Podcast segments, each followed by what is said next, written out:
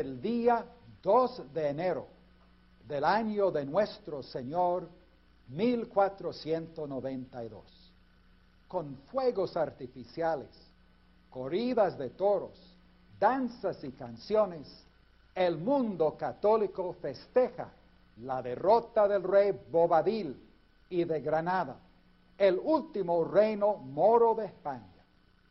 Después de 700 años de lucha, los católicos de Hispana logran tomar la Alhambra y expulsar de España a los moros y poner fin a la dominación de los invasores musulmanes.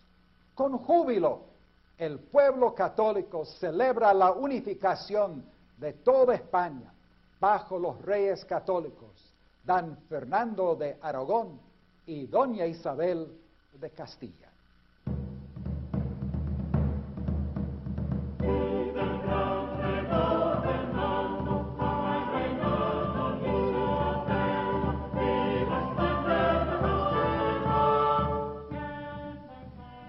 Viva el gran rey don Fernando, con la reina doña Isabel.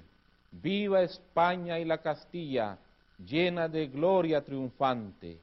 La ciudad maometana, potentísima Granada, de la falsa fe pagana, es disuelta y librada. Por virtud y la mano armada de Fernando e Isabel. Viva España y la Castilla, llena de gloria triunfante. Viva el gran rey don Fernando.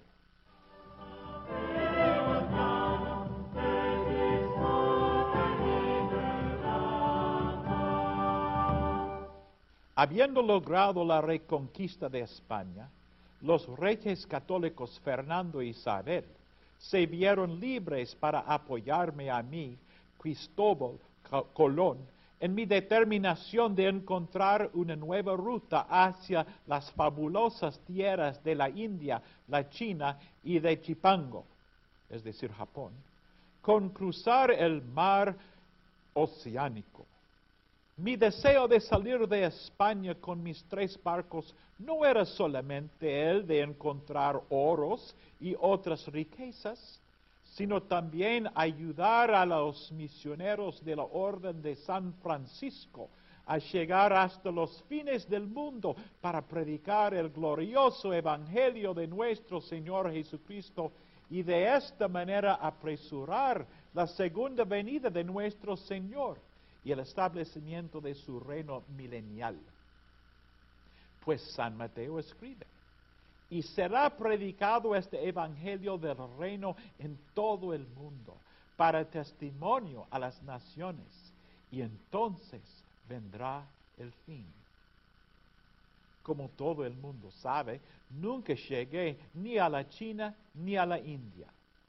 Pero gracias a la benevolencia de nuestro Señor, nuestras embarcaciones tocaron tierra en lo que para nosotros los europeos fue un nuevo mundo. Allí comenzó una de las aventuras más grandes en la historia, la conquista de las Américas. Tomamos posesión de la Hispaniola, de las islas de Caribe, en el nombre de España. Después, nosotros conquistadores dominaron los imperios de los aztecas, los incas y los mayas lo que sucedió fue no solamente una conquista política y económica, sino una conquista espiritual, el establecimiento de la Santa Iglesia Católica a lo largo del Nuevo Mundo. Uno de los primeros sacerdotes que viajó a las Américas fue el hijo de mi fiel compañero de viaje, Pedro de las Casas. En lo que sigue, veremos un evento clave en la historia de este gran hombre de Dios.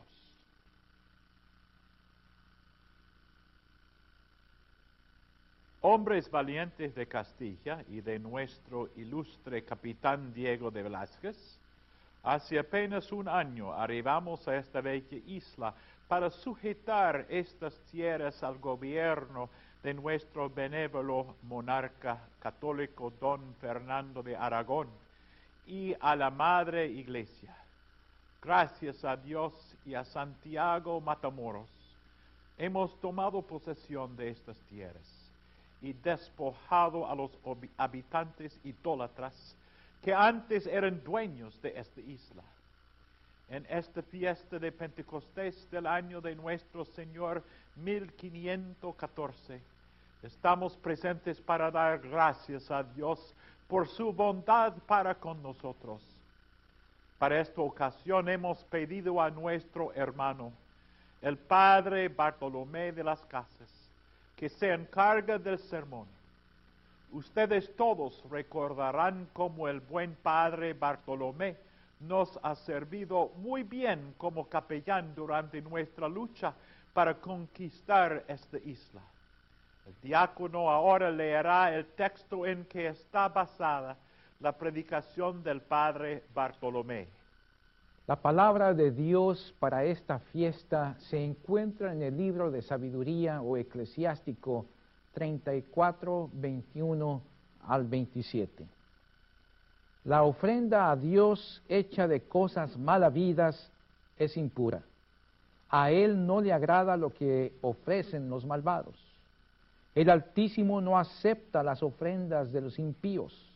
Aunque le ofrezcan muchos sacrificios, no les perdona los pecados.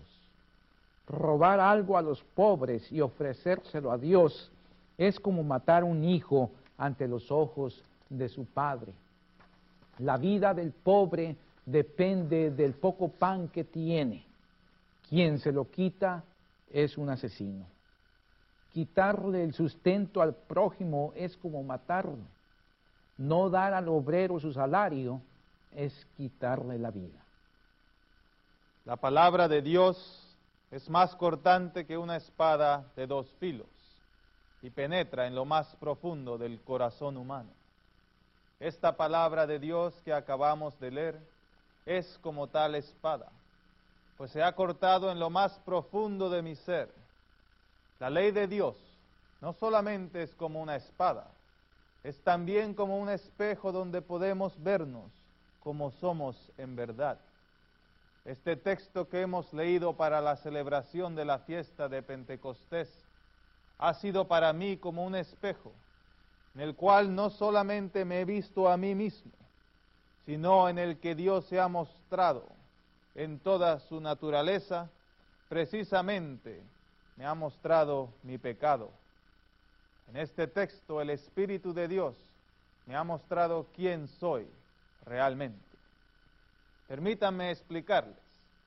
Ustedes todos me conocen como el Padre Bartolomé de las Casas. Les he servido como capellán y sacerdote por mucho tiempo. Soy nativo de la ilustre Sevilla, hijo de Juan, hijo de don Pedro de las Casas, que por muchos años fue fiel acompañante del almirante del mar oceánico Cristóbal Colón. En mi pueblo natal estudié a los pies del gran Antonio de Brija. Además he servido como soldado a nuestra reina Isabel la Católica luchando contra los moros en Granada. En el año 1502, mi padre, Pedro de las Casas, me llevó a las Antillas con el nuevo gobernador, Nicolás de Obando. Conseguí pasaje porque había sacado mi bachillerato de artes en Sevilla y había recibido las órdenes menores de nuestra Santa Iglesia. Habiendo sido capacitado para servir como catequista, la corona pagó el pasaje a las Antillas, a fin de que sirviera como indoctrinador y educador de los indios. Busqué el nombramiento, no porque estaba tan interesado en la evangelización de los indígenas, sino porque quería tener la oportunidad de viajar a las Antillas y allí, como muchos otros de mis conciudadanos, satisfacer mi sed de tierra, esclavos, aventura, riquezas y fama. En 1506 regresé a Europa. Viajé a Roma, donde fui ordenado sacerdote. El lujo y el libertinaje que encontré en la ciudad santa me disgustó mucho, así que decidí volver a las Antillas. Al regresar a Santo Domingo, ustedes me invitaron a servir como capellán militar y como pacificador de los indios. en la expedición para conquistar y colonizar esta tierra de Cuba, donde nos encontramos hoy reunidos. Como recompensa por haberle servido durante la conquista, nuestro líder, don Diego Velázquez de Cuellar, me encomendó una gran extensión de tierra en la cual trabajan como mis súbditos los indios que antes eran los dueños de esta isla. Ahora soy un rico encomendero. Mis tierras producen grandes cantidades de granos, ganado y otros productos que exporto a Jamaica y España. Como sacerdote encomendero, he venido para celebrar esta Santa Misa en esta fiesta de Pentecostés, en esta fiesta de primeros frutos. Hemos venido para presentar nuestros primeros frutos sobre el altar de nuestro Dios. Como sacerdote, es mi deber ofrecer sobre este altar el pan de la Eucaristía, pero me siento indigno. Al acercarme al altar, mis manos comienzan a temblar.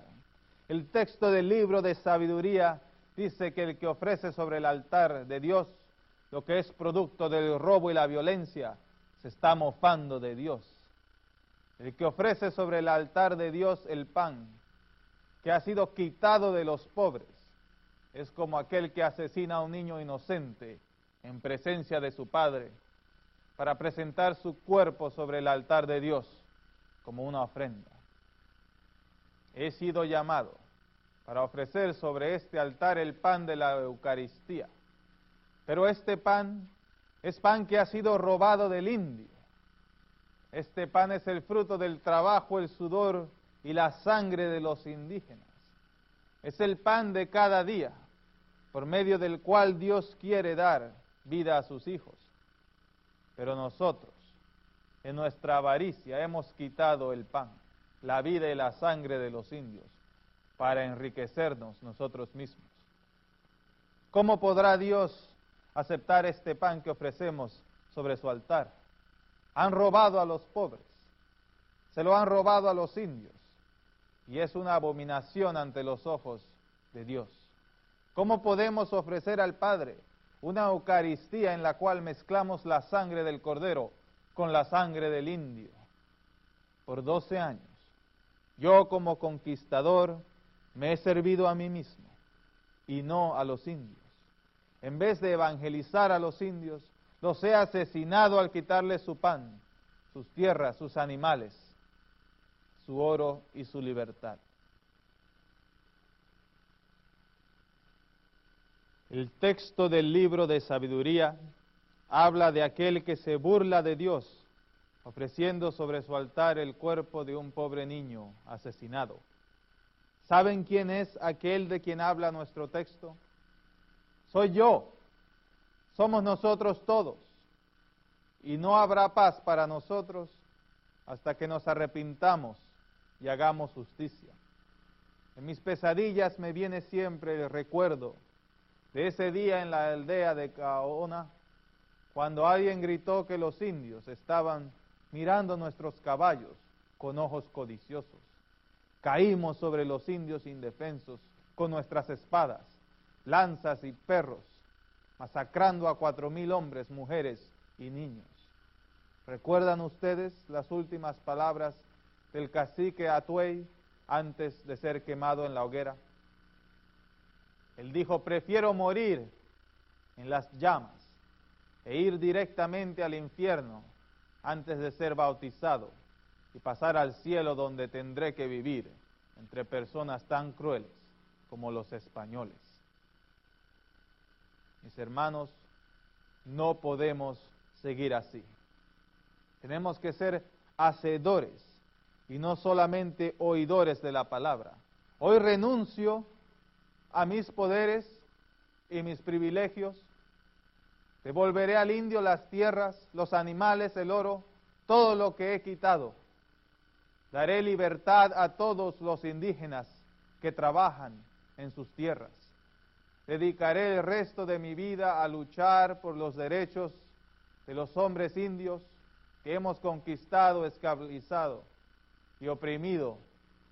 Y hasta que ustedes, que se llaman cristianos, no hagan lo mismo, no podré darles el pan de la Santa Eucaristía. Tampoco podré darles la absolución ni el bendito aceite de la extrema unción. El buen padre Bartolomé se ha vuelto loco. Ha pasado demasiado tiempo bajo el sol tropical. Está hablando las mismas tonterías que Antonio de Montesinos y los dominicanos.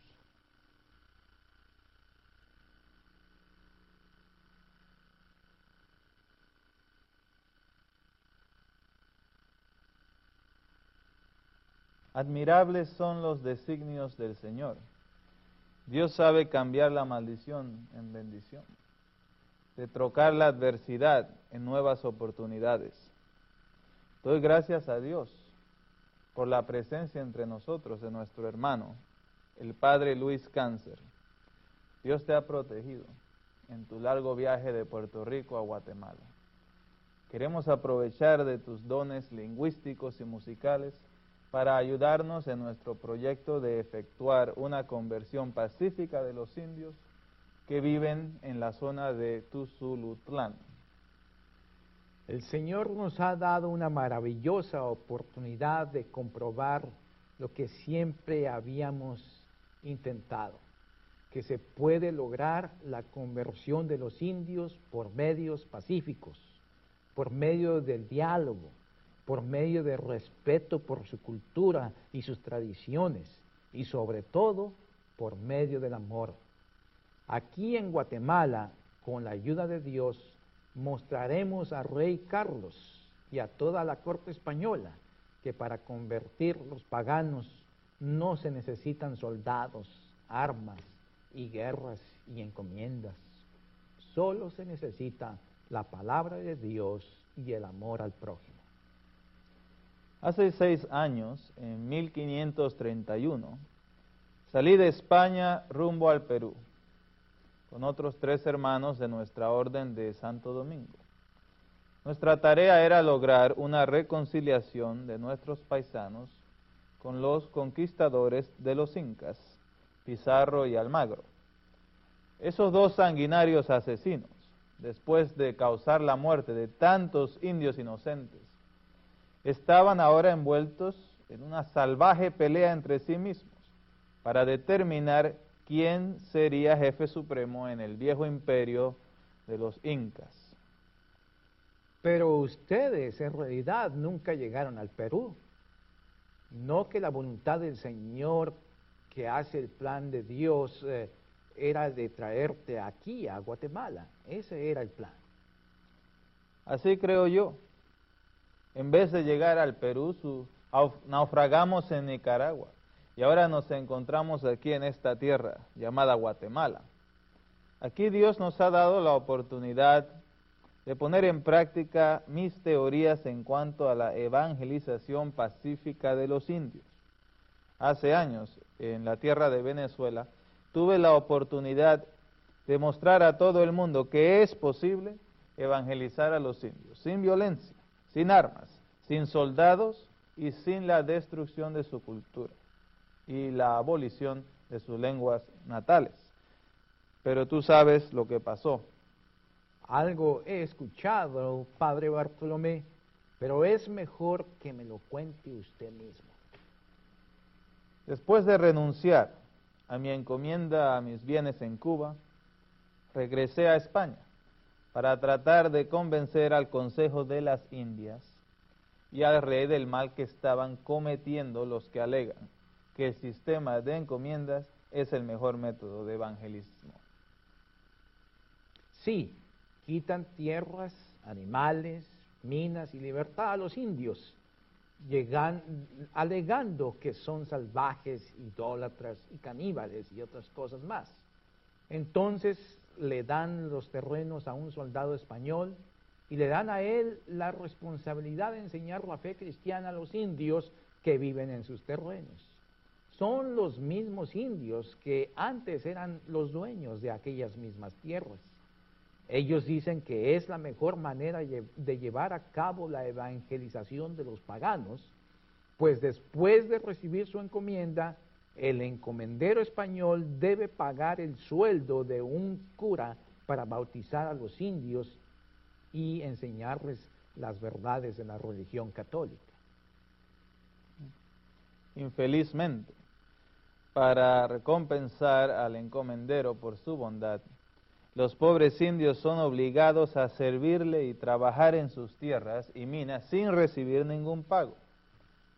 Pero el sistema no funciona, porque los encomenderos no se preocupan por la evangelización de los indios, sino solo se interesan en explotarlos, eh, robarles, violar a sus mujeres y reducirlos a la esclavitud. Por esto pediste al rey de España la autorización de establecer una misión en Cumaná, en Venezuela, un asentamiento donde los cristianos de España y los indios podían vivir juntos en paz y armonía.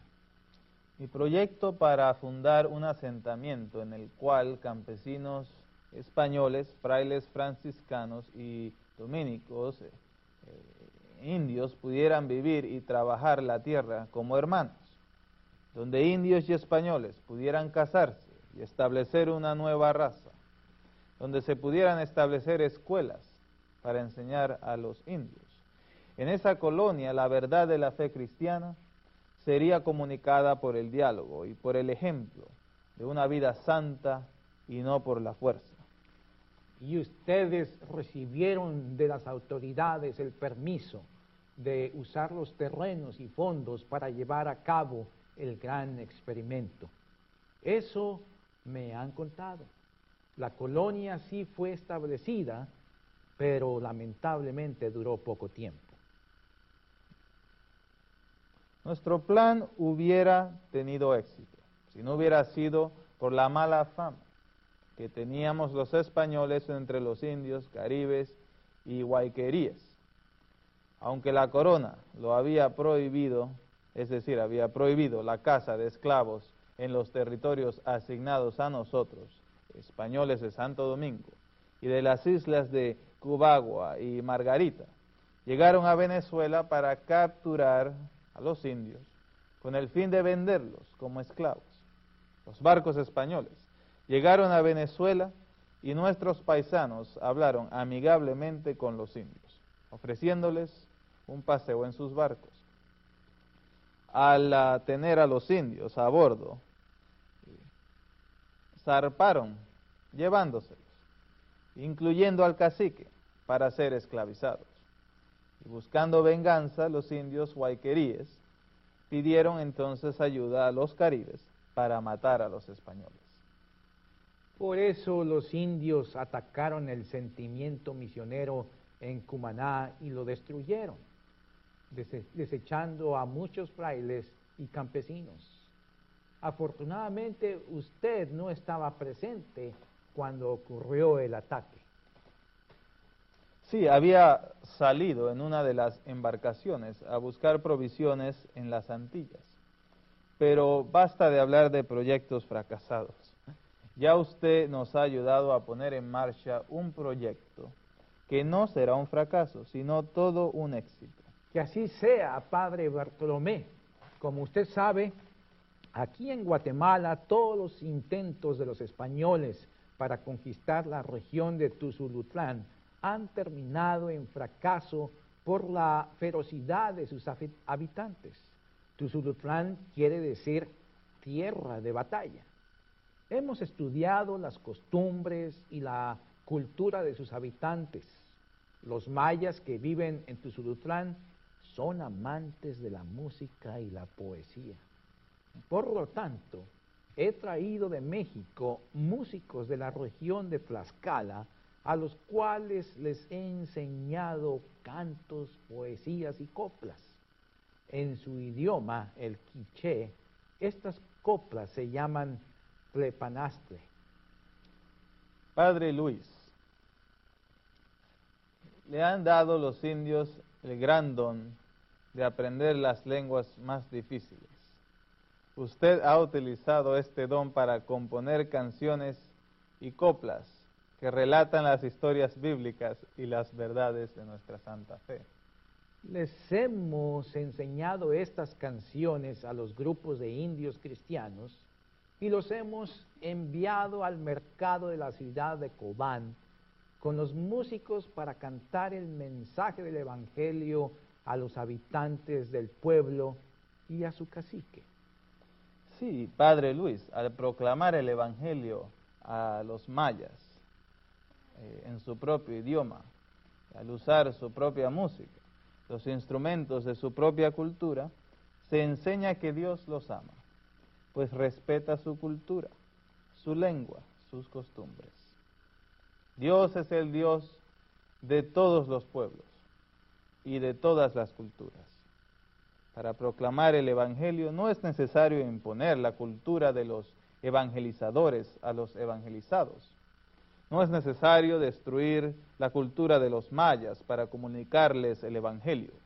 Tampoco es necesario, como dicen algunos, que primero los indios tengan que renunciar a su cultura y convertirse en españoles, y después de eso convertirse al cristianismo. Uno puede seguir siendo maya y a la vez ser cristiano verdadero. Se quedó el cacique de Cobán tan asombrado con el mensaje que proclamaron los cantantes que les preguntó, ¿de quiénes aprendieron esas coplas? Los cantantes contestaron, de los españoles que se visten de negro y blanco, que no comen carne y que rehusan bienes materiales, como mantos elegantes, y cosas con plumas y, cacaos. No están casados, ni tampoco son pecadores, porque no abusan de las mujeres, no llevan armas, no que pasan el tiempo cantando alabanzas a Dios día y noche. Así, el cacique nos ha enviado una invitación para visitar Cobán y para hablarle de nuestro Dios a él y, y de su Hijo Jesucristo. Gloria a Dios. La tierra de Cobán no será llamada más Tuzulutlán, tierra de batalla, sino Verapaz, donde se proclama el Evangelio con amor y sin violencia. Allí habrá paz verdadera. Y así fue. La tierra de Tuzulutlán fue evangelizada con la ayuda del TUM, las sonajas y cascabeles utilizados para cantar las coplas.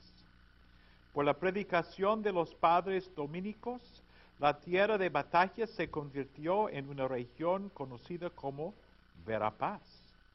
Los indígenas de siete mil familias que vivían en quince pueblos llegaron a ser cristianos, no por la fuerza, sino por medio de la proclamación del Evangelio de las casas pidió a los indígenas que trajeran sus ídolos para ser quemados.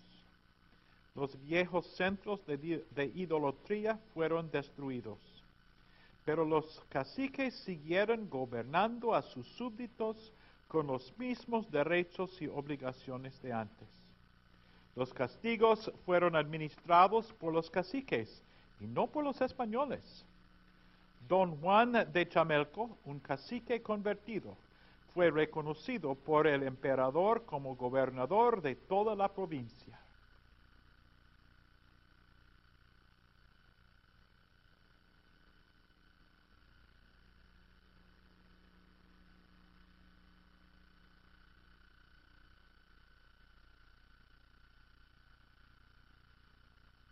Eminentes padres de la Santa Iglesia estimados miembros del, Consejo de las Indias, honrados doctores de la ley, nuestro soberano, el rey Carlos V, nos ha convidado aquí a la ciudad de Valladolid en este mes de abril del año 1551 para escuchar los argumentos del eminente doctor Juan Ginés de Sepúlveda y también del obispo de Chiapas, el padre Bartolomé de las Casas.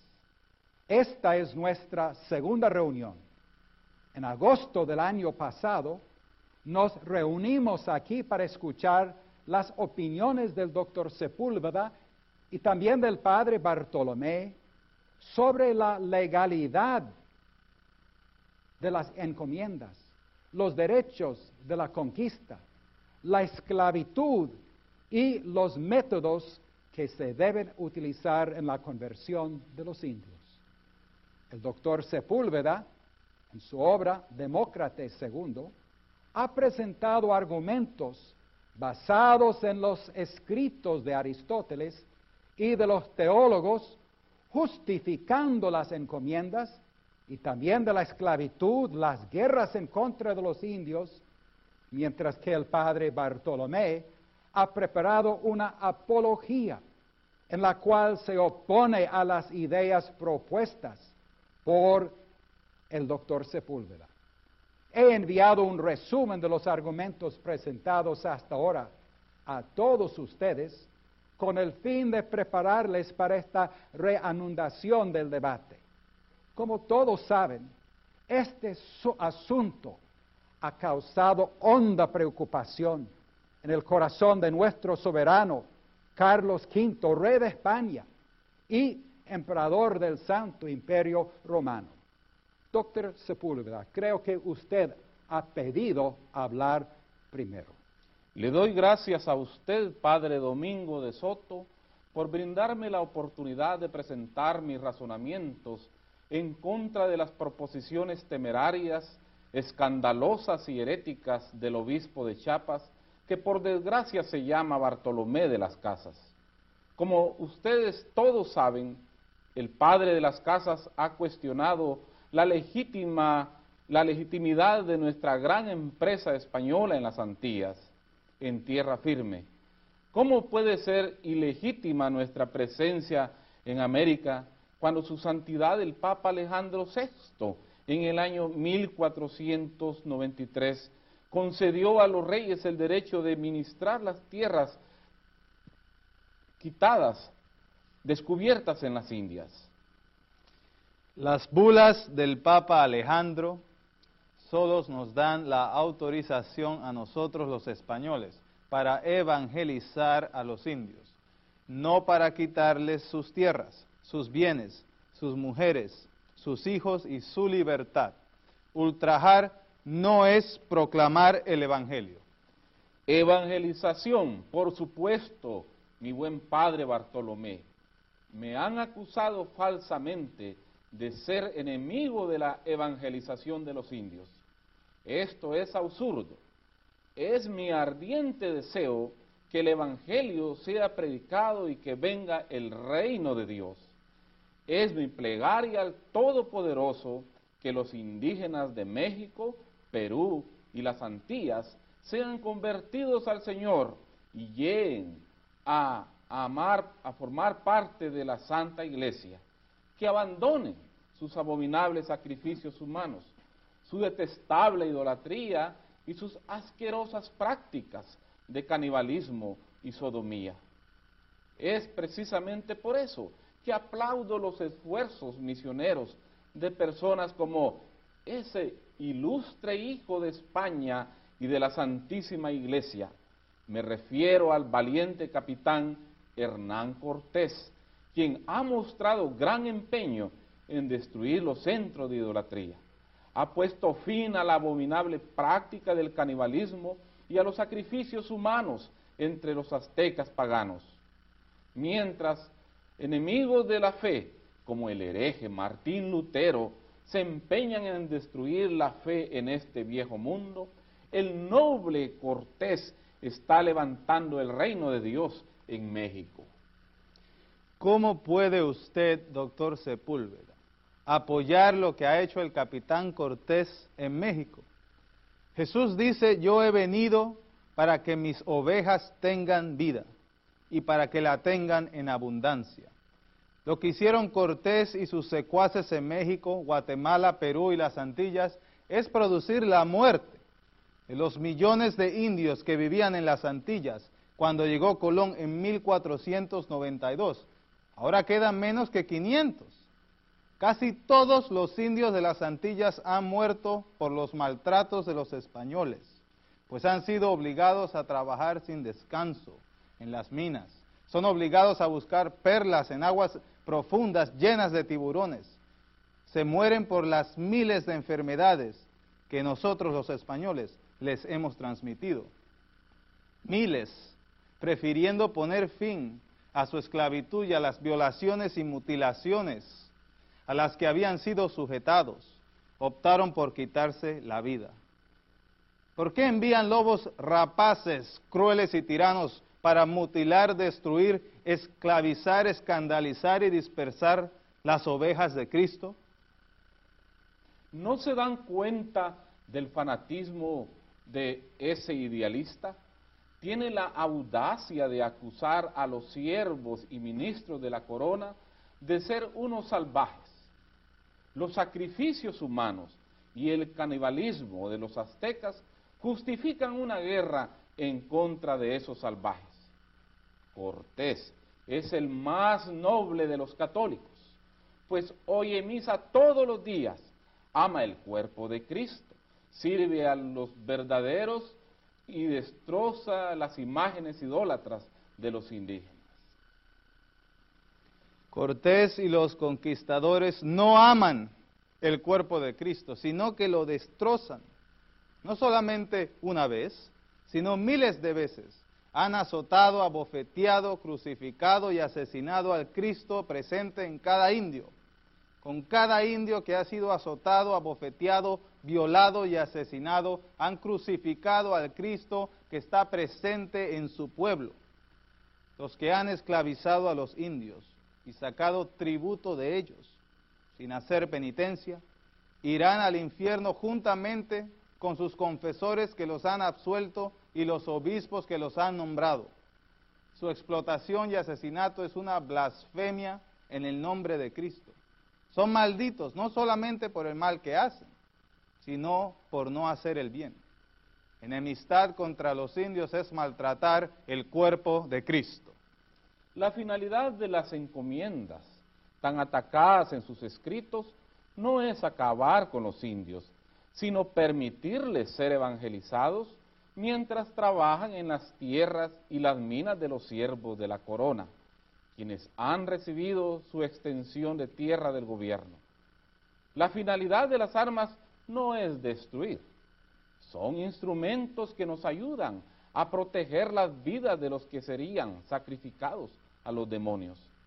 Las armas nos ayudan a arrancar la idolatría de los corazones de los indios es más fácil arrancar la idolatría de los corazones de los indios con la predicación pacífica del Evangelio que declarándoles la guerra. La guerra es un mal mucho más grande que los sacrificios humanos, porque en vez de acabar con las vidas de unas pocas personas, destruyen pueblos enteros. El propio hermano del almirante Colón ha testificado que cuando llegaron los españoles a la isla de Española, habitaban un millón cien mil indios en ella. Hoy en día, solamente unos 500.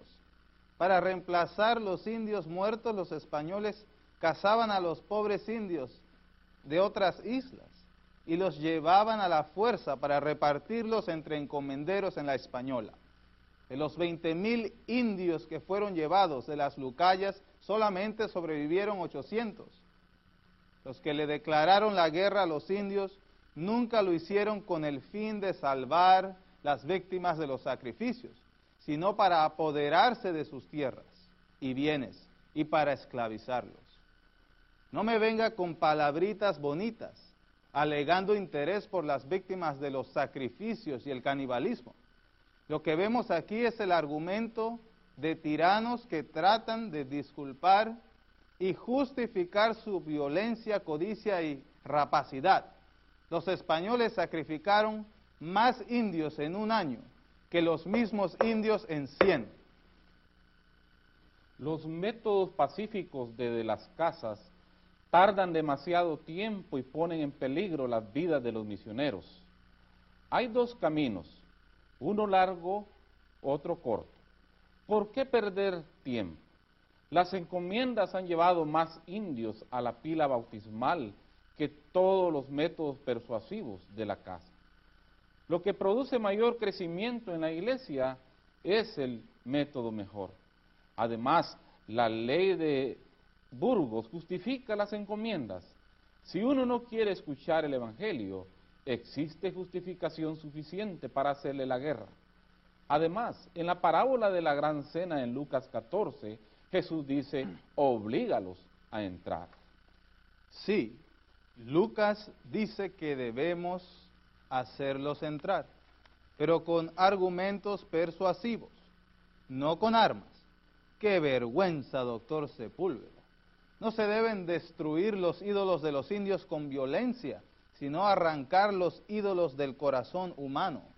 Forzar a los indios a reverenciar la cruz cuando no entienden el significado de la cruz es imponer una nueva idolatría. La adoración de la cruz sin fe es un acto de idolatría. Los ídolos tienen que ser destruidos voluntariamente por sus hacedores. Mi buen obispo, los indios todavía no están en condiciones de tomar decisiones tan importantes por sí mismos. Los indios pertenecen a una raza inferior. Según el maestro Aristóteles, algunas personas nacen para ser gobernadores y administradores. Otras nacen tan moralmente y culturalmente atrasadas que solo sirven para ser siervos y esclavos. Debe ser obvio a cualquier persona que nosotros, los españoles, como los hijos de Israel del Antiguo Testamento, pertenecemos a un pueblo escogido, una civilización adelantada, mientras que los indios son miembros de una raza inferior, o tal vez son pequeños niños que necesitan la dirección y la disciplina de una raza superior. No me venga con las filosofías de Aristóteles. ¿Somos discípulos de Aristóteles o de Jesucristo? Aristóteles no era cristiano, sino filósofo pagano, que se encuentra ahora en las llamas del infierno, así como irán al infierno todos los que ahora persiguen y asesinan a los indios, aunque sean ministros del gobierno, obispos de la iglesia o príncipes sentados sobre sus tronos, oirán la voz de Cristo, apartaos de mí, malditos de mi Padre. Su fe no fue acompañada por la práctica de la justicia. Su bautismo no lo salvará. Oprimir a los indios es negar su fe en Dios. Dicen que apenas son seres humanos. Los que apenas son seres humanos son los que matan a hombres, mujeres y niños inocentes. Son como el rey Acab y la malvada reina Jezebel que robaron la viña de Nabot. Mi buen obispo, nosotros los españoles no hemos robado a nadie. Dios en su bondad ha otorgado las Indias a España en recompensa por la valiente lucha que nosotros los españoles hemos librado contra los moros. Es justo que el oro de Perú, la plata de México y las perlas del mar Caribe sean de nosotros, los españoles. Pues nosotros hemos hecho más que cualquier otro cristiano para llevar el precioso tesoro del Evangelio a los pobres indios. Nuestros misioneros han sufrido hambre, sed, enfermedades tropicales y muerte para viajar lejos de sus hogares para entregar el oro del Evangelio a los habitantes del Perú. El oro de las Indias es la recompensa que el ser divino nos ha dado por nuestros esfuerzos de evangelizar y civilizar a los caníbales. Dios sabe cómo hemos luchado para sacar a esos salvajes de la idolatría, la sodomía y de la horripilante costumbre de ofrecer sacrificios humanos a los demonios, práctica abominable ante los ojos de nuestro Dios. ¿En qué parte de las escrituras encuentra usted justificación para el uso de la violencia en la evangelización? Nuestro Señor Jesucristo y sus apóstoles nunca emplearon la fuerza cuando evangelizaron. Ganaron a las almas con argumentos basados en la razón y presentados con amor y humildad. Los apóstoles de nuestro Señor emplearon toda clase de milagros para convencer a sus oyentes de la verdad del Evangelio.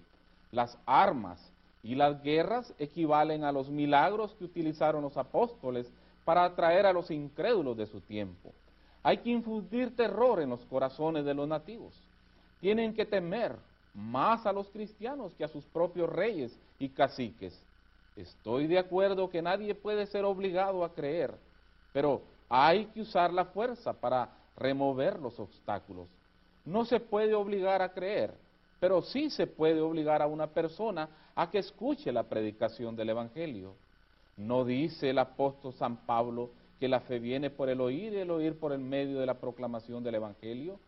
Resisten al Espíritu Santo los reyes y los caciques de los indios que impiden el trabajo de nuestros misioneros. Es, por supuesto, legítimo emplear las armas en contra de tales reyes y caciques, puesto que por culpa de ellos muchas almas irán al infierno. Temor es necesario para acabar con las malas costumbres. Hay que alejarlos de sus ritos idólatras. Mientras sacrifiquen seres humanos y adoren demonios, no escucharán el Evangelio. ¿Quién es el Dios cuyo Evangelio propagan los conquistadores? Los pobres indios que han sido robados, humillados, violados y asesinados están convencidos que el Dios de los españoles es el oro y no nuestro Señor Jesucristo. Pues el oro que aman y buscan y sirven sobre todas las cosas. ¿Qué clase de indio, qué clase de Dios es el Dios que les quita sus tierras, su libertad, su gobierno para dárselo todo al rey de los españoles? Por su avaricia y asesinatos, los conquistadores se declaran discípulos del anticristo Mahoma, que emplean la violencia para imponer su falsa religión. Por la conducta de los conquistadores, los indios han llegado a odiar y abominar la Santa Iglesia Católica y el Evangelio que se predica en ella. ¿Es esto lo que usted llama evangelización?